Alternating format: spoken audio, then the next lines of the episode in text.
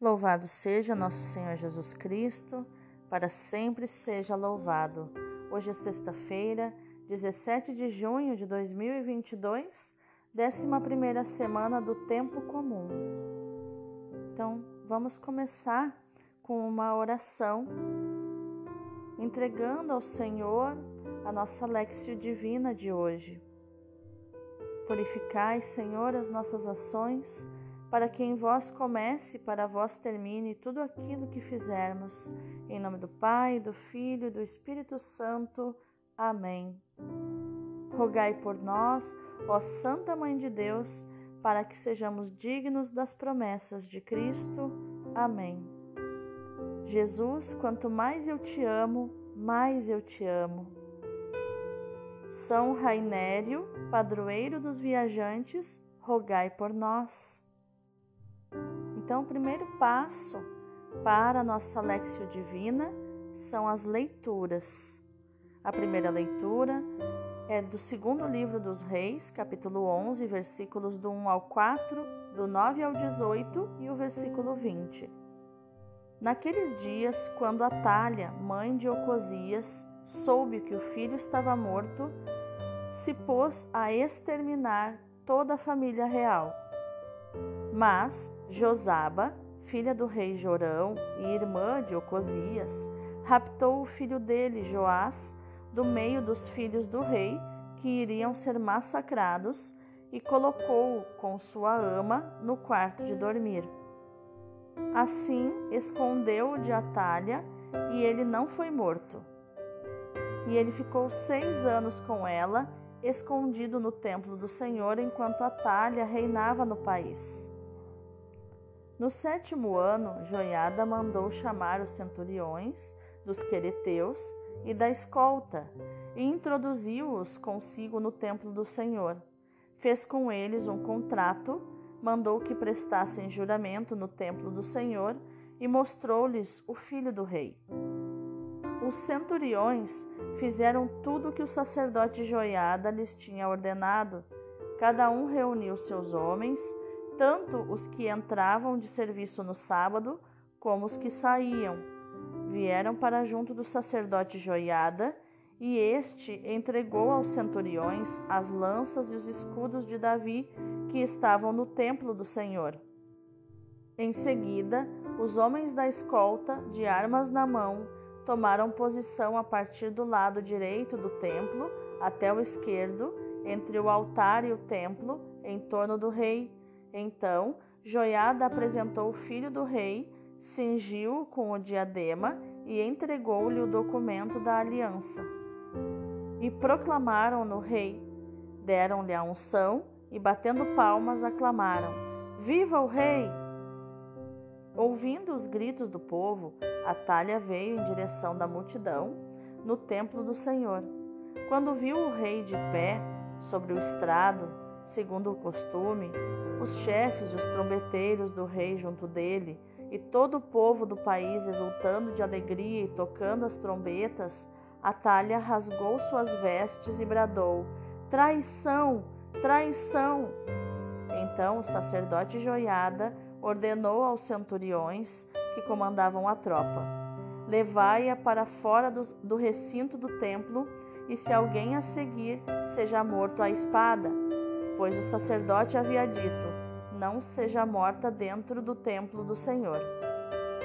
Agarraram-na e levaram-na aos empurrões pelo caminho da porta dos cavalos até o palácio, e ali foi morta. Em seguida, Joiada fez uma aliança entre o Senhor, o rei e o povo, pela qual este se comprometia a ser o povo do Senhor. Fez também uma aliança entre o rei e o povo. Todo o povo do país dirigiu-se depois ao templo de Baal e demoliu-o. Destruíram totalmente os altares e as imagens e mataram Matã, sacerdote de Baal, diante dos altares. E o sacerdote Joiada pôs guardas na casa do Senhor. Todo o povo do país o festejou e a cidade manteve-se calma. Palavra do Senhor, graças a Deus. O salmo de hoje é o 131. O Senhor preferiu Jerusalém por sua morada. O Senhor fez a Davi um juramento, uma promessa que jamais renegará. Um herdeiro que é fruto do teu ventre, colocarei sobre o trono em teu lugar.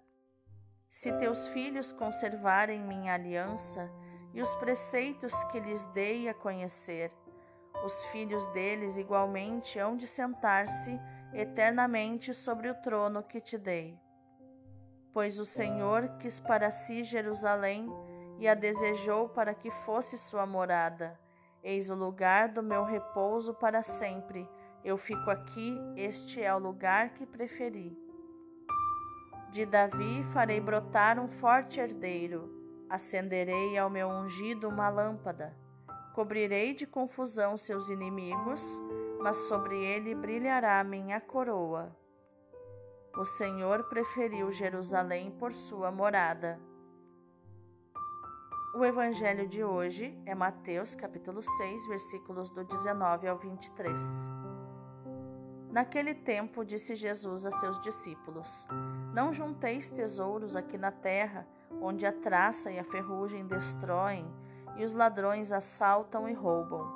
Ao contrário, juntai para vós tesouros no céu, onde nem a traça e a ferrugem destroem, nem os ladrões assaltam e roubam, porque onde está o teu tesouro, aí estará também o teu coração. O olho é a lâmpada do corpo. Se o teu olho é sadio, todo o teu corpo ficará iluminado. Se o teu olho está doente, todo o corpo ficará na escuridão. Ora, se a luz que existe em ti é escuridão, como será grande a escuridão? Palavra da salvação, glória a vós, Senhor. Analisando o contexto histórico agora de cada um dos textos, né?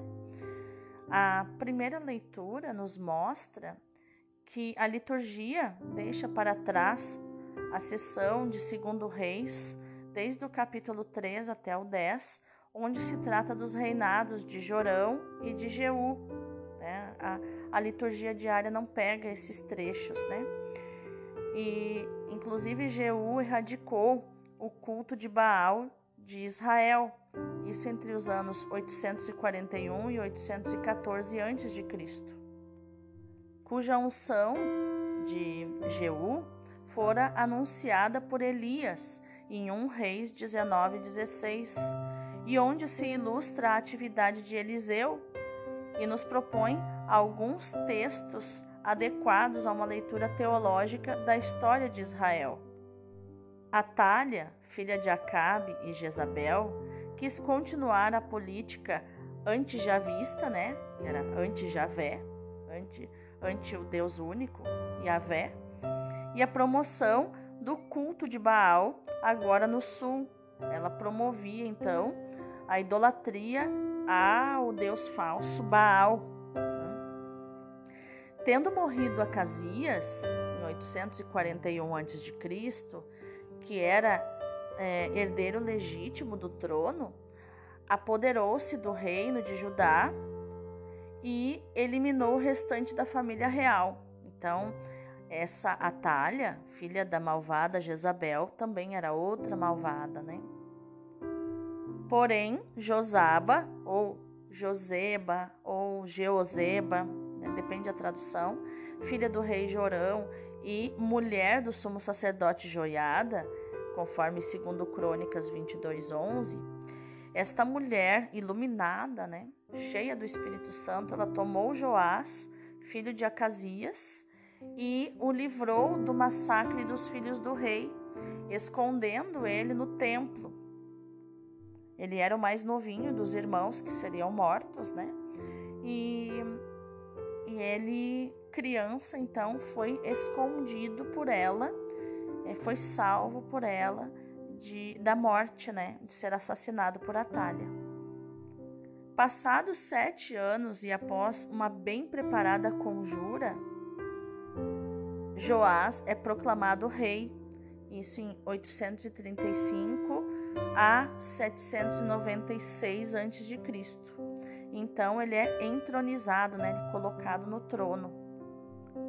A linha ba baalista de Jezabel é destroçada pela reação da casta sacerdotal e o templo de Baal, que havia sido erguido no centro de Jerusalém, é destruído. A própria rainha é morta e finalmente a aliança é renovada. Joiada, o sacerdote, fez uma aliança com o Senhor, o rei e o povo, segundo a qual o povo devia ser o povo do Senhor como nos mostra o versículo 17. A renovação da aliança se repetia nos momentos cruciais da história de Israel, como nós vemos em 2 Reis, capítulo 23. Já no evangelho de hoje, é, à primeira vista, parece que Jesus condena a propriedade privada. Mas, observando o Evangelho, verificamos que Jesus permitia aos seus discípulos a propriedade de casa e campos, como nós vemos em Marcos 10, do 29 ao 30, as mulheres que lhe prestavam assistência e tinham seus bens, por exemplo, como vemos em Lucas 8, 13, Lucas 10, 38. E os casos de Levi, que era o próprio Mateus, né? Em Marcos 2, 15, e de Zaqueu, Lucas 19, 8, que apontam na mesma direção. Já o jovem rico é um caso à parte né, que nos conta Marcos 10, 21. As palavras de Jesus, elas são compreendidas a partir da oposição tesouro na terra e tesouro no céu. Quem agir segundo a justiça, praticar o bem, der esmola, terá um tesouro no céu. Era a mentalidade comum no tempo de Jesus e que devemos levar em conta. Mas a afirmação de Jesus tem uma profundidade maior do que podemos perceber, talvez numa leitura apenas mental, aqui na nossa Lexio Divina. A, a propriedade terrena, ela é passageira e ela é incerta. Como é que se obtém então um tesouro no céu? O caminho possível é colocar foco, orientar o nosso coração, a nossa afetividade né? No a nossa paixão, a nossa, o nosso emocional e também o nosso ser inteiro, com seus apetites, desejos mais íntimos e profundos para Deus.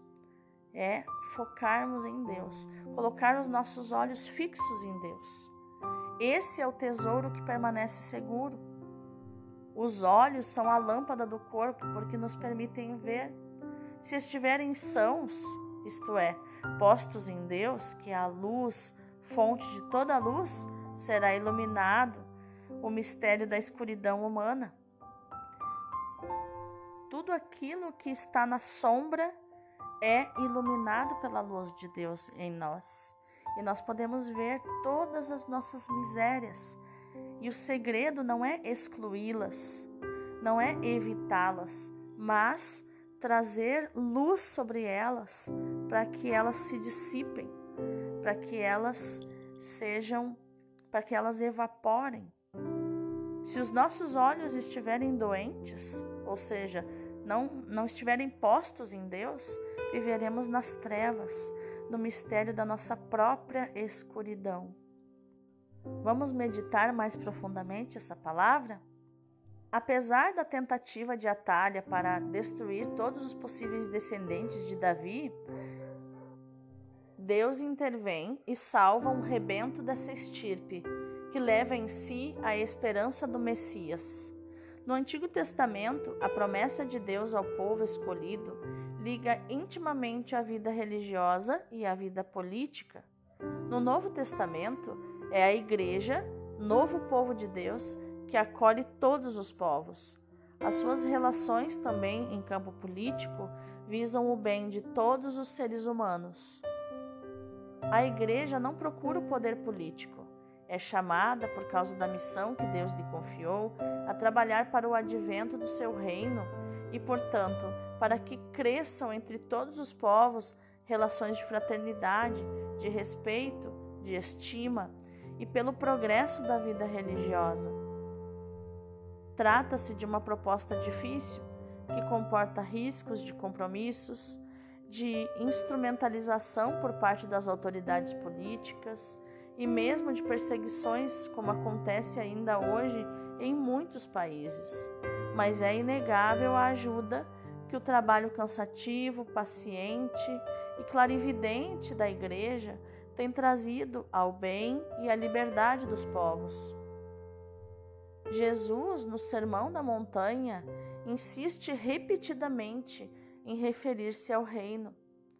Há que procurar o reino de Deus, ele nos diz em Mateus 6, no, no versículo 10 e no 33. As coisas boas, Mateus 7, 11. O tesouro nos céus, Mateus 6, 20. Que consiste nos bens eternos e incorruptíveis. Para discernir sobre esses bens, há que se ter aquele olho interior dotado de reta intenção que dirige as ações humanas. Como dizia Nicolau de Lira, é indispensável um olhar simples, unificado e puro, unus et purus, segundo a fala medieval. A luz que ilumina as trevas é a fé, como nos diz Cromácio de Aquileia. O Sírio Pascal, símbolo cristão da luz por excelência, nos ajuda a aprofundar esta palavra. O discípulo de Jesus vê tudo e vê todos sob a luz de Cristo. E Cristo mostra como nos havemos de relacionar com a natureza, com as coisas, com os homens e as mulheres. Ele respeitou tudo e todos, amou tudo e todos com serenidade. A sua pobreza e a sua obediência manifestam esse respeito e esse amor profundamente livre e libertador. A castidade, a pobreza e a obediência, profundamente vividas e amadas, são fonte de uma grande liberdade interior. Vamos orar? Senhor, Dá-me um coração semelhante ao teu. Dá-me um coração simples que saiba discernir o verdadeiro bem e não se deixe sugestionar pelos bens aparentes, ilusórios e passageiros. Dá-me, Senhor, um coração unificado que não alimente aversões, não se dobre ao mal, não se torne escravo da sensualidade e do capricho dos meus ímpetos emocionais, Senhor, dos meus desejos. Faz-me compreender que só Tu és o tesouro do meu coração, Senhor. Faz-me experimentar isso, principalmente no momento que te recebo na Eucaristia. Amém. Vamos contemplar essa palavra? Não vos deixarei órfãos, diz nosso Senhor deixar-vos-ei outro diretor, o Espírito da Verdade. Iluminados por ele, nos diz nosso Senhor, reconhecereis que estou no meu Pai, que somos um só na unidade da essência divina, e vós estareis em mim, estareis unidos a mim pela vida da graça, pela docilidade do Espírito, e eu estarei em vós para vos iluminar para vos dirigir, para vos santificar. É o Espírito Santo que vos une ao coração de Jesus.